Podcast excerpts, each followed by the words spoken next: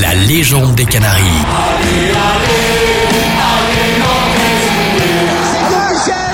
le football club de Nantes est champion de France. On est heureux, on est heureux tout simplement.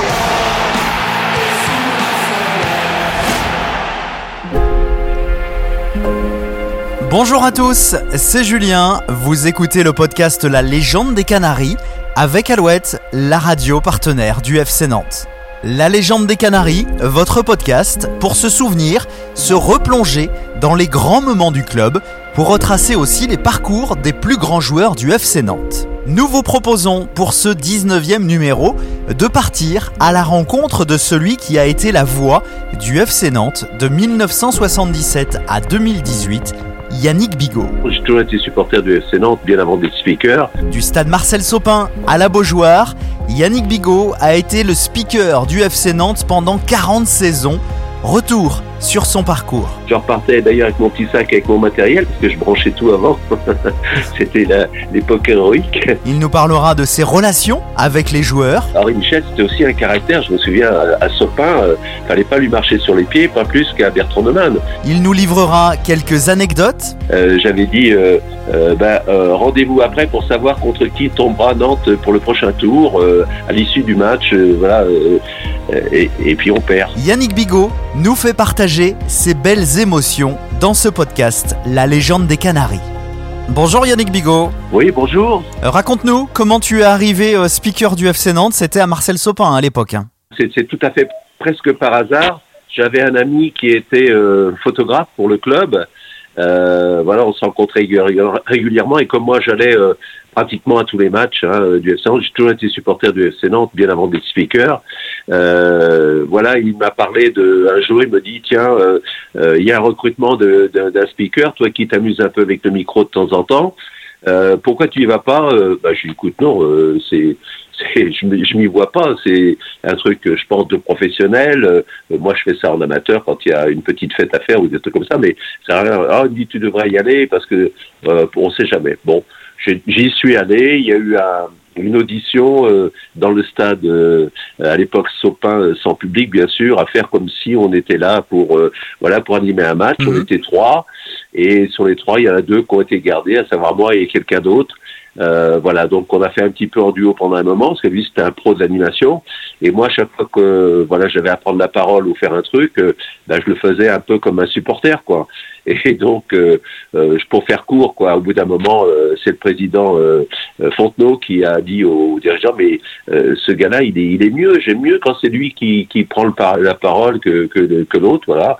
Et, et puis voilà, donc le club m'a confirmé en disant, écoutez, si vous voulez continuer ou si tu veux continuer, eh ben, on te, tu auras la place, Ouais. voilà. J'imagine que tu avais un petit peu de pression quand même hein, pour animer euh, tous ces matchs.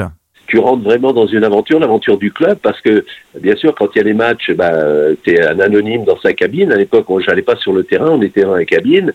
Euh, voilà, moi, je fréquentais les joueurs euh, avant et après le match parce que euh, fallait que j'aille prendre quelques notes, parce qu'à l'époque, on nous confiait pas la, euh, la, la feuille de match. D'accord. Je descendais avec mon petit cahier à spirale, euh, discuter avec, euh, bah, avec Coco Suodo ou quelqu'un d'autre, ou Rénal déjà à l'époque, et, et qui me disait, euh, bah voilà, euh, voilà, voilà l'équipe qu'on va avoir, etc. Donc je notais tout ça. Après, j'allais voir l'équipe adverse, euh, où il y a un gars qui me recevait, que je connaissais pas d'ailleurs, qui me donnait les noms des joueurs, et puis je, et, et je me débrouillais avec ça. D'accord. Mais Et- ça me permettait de fréquenter directement euh, les, les joueurs, le staff, euh, et puis de bien souvent de refaire un après-match après, parce qu'à l'époque j'étais jeune, hein, donc quand il s'agissait de, de faire une petite sortie ou faire une petite fête après une victoire, bah j'étais pas le dernier. Hein. Alors on le sait, Sopin, c'était un stade à l'anglaise avec un public très proche de- des joueurs. Est-ce que c'était facile à animer à Sopin? Facile, oui. Très honnêtement facile. Pas facile avec la sono, parce qu'à l'époque, c'était des, pour les, les, les pros, enfin, toi tu dois savoir, euh, c'était des colonnes bouillées qui étaient accrochées à la tribune et j'avais un retour de son épouvantable. Il y avait un décalage entre le fait de parler et de, et de m'entendre. Donc il a fallu que j'apprenne à, à animer, à, à dire des choses sans m'écouter. Oh là là, compliqué Euh, ça. Et, et là, là, ça a été le plus difficile. Mais par rapport à la, la connexion avec le public, vraiment euh, l'ambiance était hyper familiale comme ça faisait très longtemps et, et le contact était, était vraiment facile. J'ai jamais eu d'hostilité ou de quoi que ce soit. Euh, voilà, dès que je pouvais descendre un petit peu, faire un petit coucou euh, aux supporters, euh, même si ça se faisait moins à l'époque, euh, c'était toujours très chaleureux. Et quand je sortais, euh, je repartais d'ailleurs avec mon petit sac avec mon matériel parce que je branchais tout avant. C'était l'époque héroïque. Euh, voilà, donc euh, ben, je vois les gars ils me reconnaissaient euh, partir avec mon truc et puis voilà on, on se tapait dans, dans, le dos, on allait boire un coup voilà à côté de la passerelle du, du stade Sopin. ouais ouais non non c'était vraiment vraiment super. Et puis après, il y a eu quand même quelques quelques gros matchs, si tu veux, euh, de, de, type euh, coupe, si eh tu veux, ou coupe de coupe d'Europe, euh, de la, que ce soit la coupe à Toto ou des choses comme ça. Ouais. Et, et, et, là, il y avait euh, bien sûr un tas de personnalités qui venaient, qui gravitaient, et puis qui venaient faire un petit show au micro. Donc, bah, je me retrouvais avec avec des professionnels comme Harold Kay ou des gens comme ça. et je faisais ça comme si j'étais pro, alors que c'était pas du tout mon boulot. Quoi. Hier soir, pour la dernière fois, on traversait la Loire pour dire ciao à Marcel Sopin avec un verre de muscadet à l'appui. À partir de 1984, le FC Nantes va jouer au stade de la Beaujoire. Changement de stade et changement de matériel pour le speaker Yannick Bigot. On passe au HF déjà. Déjà. on, a, on, arrête le filaire que je branche à l'ampli.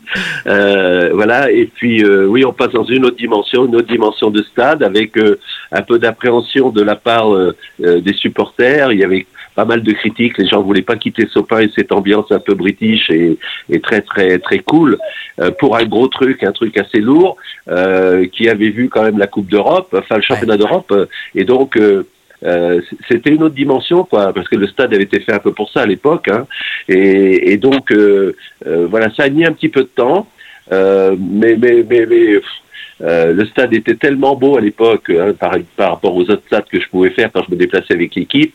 Euh, le stade de la Beaujoire était, tellement magnifique, c'était une nouvelle structure. Non, non, que ça s'est ça s'est bien passé. Bon, c'était plus impressionnant un peu pour moi euh, vu la taille. Il y a, on passait quand même une autre dimension de, de supporters. Et puis le, le, fait de commencer à travailler sur la pelouse, à essayer de faire l'animation, faire l'ambiance, euh, essayer de faire chanter les, les supporters, ce qui n'était pas trop difficile. Donc c'était un peu différent. Euh, moi, j'ai regretté un peu Sopin au départ et cette ambiance un peu, euh, on va dire, le, le, petit sandwich et puis voilà. Des odeurs de saucisses. c'est pas la galette de saucisses de Rennes. Attention. Ah, non, non. Nous, c'est Nantes. Hein, c'est pareil. tu as connu différents titres avec le FC Nantes, 80, 83, 95 et 2001. Euh, ouais. À chaque fois, forcément, euh, des émotions en tant que speaker. Euh, ouais. Le plus beau titre pour toi, est-ce que c'est le premier, comme nous disent souvent des joueurs dans la légende des Canaries Est-ce que c'est le premier Est-ce que c'était voilà la, la, folie du premier en 80 Oui, je, je, pense, je pense. Même si après, oui, oui, c'est quelque chose. C'était effectivement un truc énorme.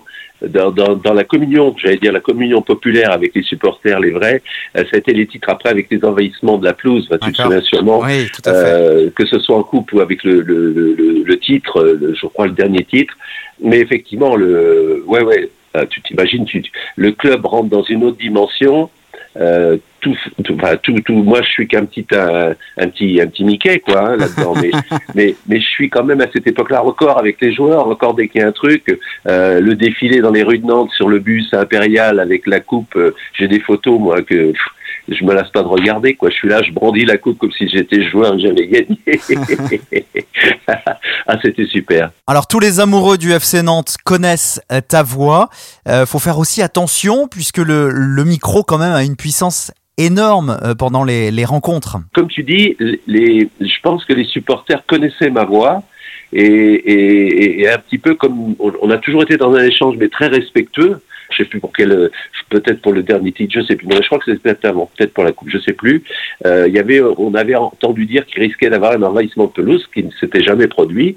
Et puis, bah, évidemment, après, euh, le match n'était pas terminé les gens, bah justement, noire, ont commencé à sauter euh, euh, sur la pelouse, et, mais sont restés quand même derrière le but. Et, et puis, euh, bah, au bout d'un moment, le match se termine, et là, c'était une heure qui, qui, dépassait un petit peu tout le monde. Et, et j'ai été obligé d'expliquer que si jamais ils ne reprenaient pas leur place assez, alors il n'y avait pas toutes les tribunes, hein, il y avait peut-être, je sais pas, 500 ou 1000 personnes. Et j'ai dit, il faut reprendre la place des Russes, sans quoi les joueurs ne viendront pas. Voilà, ils étaient partis dans les vestiaires, ce qui était normal. Il y avait ce risque-là qu'on avait été prévenu. Et j'aurais dit, écoutez, voilà, euh, on vous prévient, si jamais vous ne reprenez pas votre place, après, la plus sera à vous, mais reste, retournez. Et, et, et, comme ça, les gens vont pouvoir revenir vous saluer euh, et vous remercier.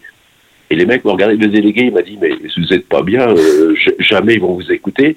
Et je suis parti avec mon micro à leur rencontre et j'ai dit, les gars, faut reculer, reculer jusqu'au bout, écoutez-moi, et après on fait la fête avec le joueur. Et les mecs se sont mis à reculer. Le délégué m'a dit, j'ai jamais vu ça, j'ai jamais vu ça nulle part. Voilà. Et c'était, tu vois, un peu euh, euh, ce lien qu'on avait, ce, Ce cet échange permanent avec les groupes de supporters. Euh, voilà. Et moi, pour moi, j'ai j'ai trouvé ça génial. Bon, Ouais. je te dis pas, j'ai pas fait deux trois deux, deux, trois petits trucs un petit peu un peu limite au micro qui étaient euh, qui ont apparu euh, un peu comme étant chauvin et, et j'ai été remis euh, en place si tu veux gentiment euh, parce que j'avais expliqué au micro une fois on jouait contre Metz en Coupe de France et j'avais dit euh, euh, pour faire le kéké, je- c'est pas bien. Euh, j'avais dit, euh, euh, ben, euh, rendez-vous après pour savoir contre qui tombera Nantes pour le prochain tour euh, à l'issue du match. euh, voilà. euh, euh, et, et puis on perd. et là, là, j'avais une remontée du président de Metz, euh, voilà, qui s'était fendu d'un petit message au club, qui m'avait envoyé le club en disant, euh, bah, ça n'a pas été très très correct. Et le match de championnat après, j'ai demandé à le rencontrer. D'accord. Je suis allé le voir pour m'excuser en disant c'est bien fait pour mon nez, euh, mais je voilà, j'aurais jamais dû. Il m'a dit ben non, mais euh, t'inquiète pas, c'est dans le feu de l'action. Pendant ses 40 saisons au FC Nantes, Yannick Bigot a créé de nombreux liens avec les joueurs, les entraîneurs et le staff des Canaries. J'allais à la Genelière régulièrement, euh, et donc après les après-matchs, euh, euh, bah voilà, je me retrouvais les après-entraînements, on se retrouvait, on discutait un peu. Je te dis avec Coco un peu moins parce que Coco il a, il a, il a son caractère. hein. quand il veut, il veut. Quand il veut pas, c'est pas la peine. Euh, voilà, puis Reynald qui est devenu un ami. Euh, après, on s'est côtoyé bien longtemps. Euh, voilà, il y avait une relation particulière, mais quels, étaient les joueurs, même depuis Henri Michel. Euh, Henri Michel, c'était aussi un caractère. Je me souviens à, à Sopin, euh, fallait pas lui marcher sur les pieds, pas plus qu'à Bertrand Neumann. Mhm. Euh, c'était des gars, ils savaient, voilà, on était, on n'avait pas encore, voilà, la- j'allais dire le palmarès, mais tu avais des mecs de caractère, quoi. Tu avais des gars, euh, quand ça charriait un petit peu, euh, ils, ils avaient du répondant. Mais nous, on se retrouvait, euh, je te dis, euh, euh, déjà à cette époque-là, parce qu'il y en avait plusieurs qui avaient des restos ou des bars ou des trucs comme ça, euh, ou quelques boîtes à Nantes euh, qui nous accueillaient gentiment. Euh, on se retrouvait avec les joueurs. Tu as une petite anecdote aussi avec Michael Landreau, hein, c'est ça? Effectivement, Michael, moi je l'ai connu, euh, si tu veux, je l'ai connu bah, jeune. Il est rentré en équipe de France, ah, en équipe de Nantes à 17 ans, un truc comme ça. Et un jour, un jour il vient, j'avais un restaurant à Nantes, et il vient me, vo- on- on- il vient me voir, puis il me dit Attends, Yannick, faut que je te montre quelque chose. Euh, il me dit, on sort, et il dit euh, Regarde, je dis C'est quoi? Il me dit Ma voiture. Je dis La voiture. Ben, il dit Ouais. Et j'ai réalisé qu'il venait d'avoir 18 ans, qu'il avait passé son permis et qu'il était, il était content de me montrer sa voiture. Et moi, j'étais, pour moi, Michael Landreau, c'était déjà le, le joueur, le grand joueur, le capitaine de Nantes, à 18 ans, qui était content d'avoir eu sa voiture. Yannick Bigot a participé également à la Coupe du Monde 1998 en France, à la Beaujoire, lors des différents matchs internationaux. Pour 98, il y avait eu une sélection à Paris de tous les speakers, enfin des, des stades qui avaient été retenus, et euh, on s'est retrouvé là-bas à faire des tests, etc. Euh, j'ai pas été brillant, brillant en anglais parce qu'il fallait euh, avoir au moins deux langues si c'était pas trois. Euh, mais comme j'étais pas tout seul dans ce cas-là, euh, et ben finalement ils ont décidé de nous mettre un interprète euh, de chaque pays qui venait. Euh, moi, je faisais toute la partie française et puis euh, la partie sur les, les remplacements ou les, les informations globales en anglais. Mais pour tout le reste, tout ce qui était présentation d'équipe ou les textes un peu sécurité, bon, ils ont ils ont préféré mettre des, des si tu veux des, des gens des, des, gens du pays quoi, des cris qui parlaient bien la langue. Moi, j'avais quand même un japonais qui était un peu limité, tu te doutes bien. Euh, roumain, je crois qu'on avait la Roumanie ou des trucs comme ça, je sais même plus. Euh, donc euh, voilà. Et puis le Brésil, bah, euh, forcément, euh, match du Brésil à Nantes. Euh, moi, je me suis retrouvé avec des avec des, des joueurs comme Pelé et autres qui étaient dans la cabine juste à côté euh, à commenter pour le pour les radios brésiliennes et la télé. Euh, voilà, c'est tout à fait une dimension. Donc voilà. Donc j'ai eu la chance d'être sélectionné. On était, je crois, quatre, trois ou quatre avoir été retenus. À pouvoir animer dans notre propre stade. Et alors là, pour moi, ça a été le, le pied, puis pouvoir côtoyer la, la belle et grande équipe du Brésil qui arrivait en champion, Ouais. et qui m'avait félicité un jour pour l'anecdote, euh, alors que je préparais mon match et qu'on regardait euh, euh, le match France-Italie à la télé. Euh, les Français battent les Italiens et, et Ronaldo me met une petite tape dans les, sur l'épaule pour dire félicitations. Énorme. S'il avait su qu'on allait les battre en finale, Il l'aurait pas fait. si, si, si, je crois, je crois que c'est un mec sympa.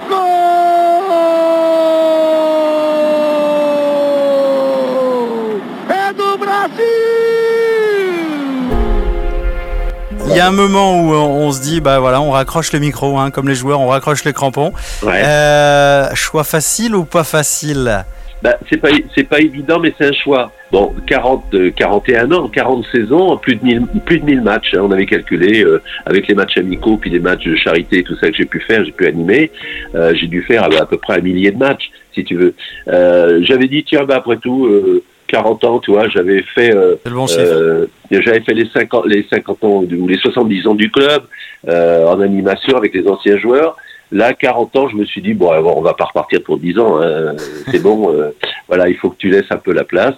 Euh, voilà. Donc c'était un choix euh, pas facile. Ça, je le reconnais parce que parce que bah, ce contact avec euh, autant les journalistes, autant les les radios euh, où on avait quand même des, des, des relations un peu sympathiques, euh, bah, les groupes de supporters euh, bah, que je vois plus, hein, bien sûr, euh, sauf euh, à traîner un petit peu à, à la sortie de la tribune noire. Donc à un moment, un moment, on s'était dit bon, allez, tiens, le- voilà, on fixe la date. euh, J'ai prévenu le club en disant bon, voilà, dernière saison. Me retrouver en tribune, c'est différent. Mais Ouais, voilà. Ben, j'a- J'allais Ah. justement poser cette question, la suivante. tu arrives à quand même regarder un match où euh, c'est différent. euh, Forcément, c'est différent, hein, mais tu arrives quand même à regarder un match euh, dans les tribunes et, Ouais. et c'est compliqué ou pas? C'est Bah. un regard différent. c'est complètement différent. Et tu es moins acteur, mais surtout, tu es beaucoup moins stressé. Ouais. Parce que moi, je pouvais rien louper. Des messages, des trucs qu'il fallait, des, de la pub qu'il fallait qu'il passe au bon moment avec les écrans géants. C'était un truc qu'on répétait, tu vois, c'est des trucs, il fallait hyper bien calé. Euh, bon, après, bon, avec l'habitude, c'est, c'est pas le souci. J'ai jamais eu beaucoup de stress de rentrer sur la pelouse avec le micro. Euh, donc, euh, ça marchait bien. Puis, euh, on travaillait un peu à l'oreillette, tu vois, euh, avec les nouvelles techniques. C'était, on te parle pendant que tu parles, c'est pas facile, tu vois. Mhm. Euh, bah, tu sais ce que c'est sans doute à la radio. Hein. Il y a des trucs. Ça arrive. voilà. Donc c'était bon. Euh, voilà. Donc dans la tribune, bah écoute. oui, au début, bah, voilà, je- tous les matchs, je faisais tous les matchs, etc. Un mot pour terminer, pour qualifier ces, ces années nantaises en tant que speaker, la voix du FC Nantes hein, de 77 à, à 2018.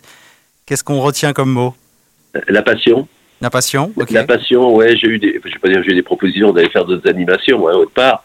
Euh, ça toujours, moi, je suis, je suis nantais pur jus, moi. Tu vois, je vais te dire, je pourrais jamais aller euh, faire quoi que ce soit dans un autre club. C'est le club de mon cœur. C'est difficile à expliquer. C'est un, un mariage d'amour hein, qui s'est fait comme ça, euh, tout petit déjà, et puis après, euh, en, en essayant de faire bien pour le club, euh, mais toujours dans l'esprit, euh, dans le bon esprit, respect des équipes adverses, respect de tout le monde, euh, voilà, et qu'on me dise surtout pas de mal du FC Nantes. Merci beaucoup en tout cas d'avoir pris quelques minutes, d'avoir remonté un petit peu le temps avec nous. C'était un Ouais, pur bonheur. Merci Yannick. Salut, un séjour au stade. Merci d'avoir écouté ce nouvel épisode de La légende des Canaries, un numéro réalisé avec Alouette, la radio partenaire du FC Nantes. Vous pouvez nous retrouver sur toutes les plateformes de podcast. Abonnez-vous pour ne manquer aucun épisode.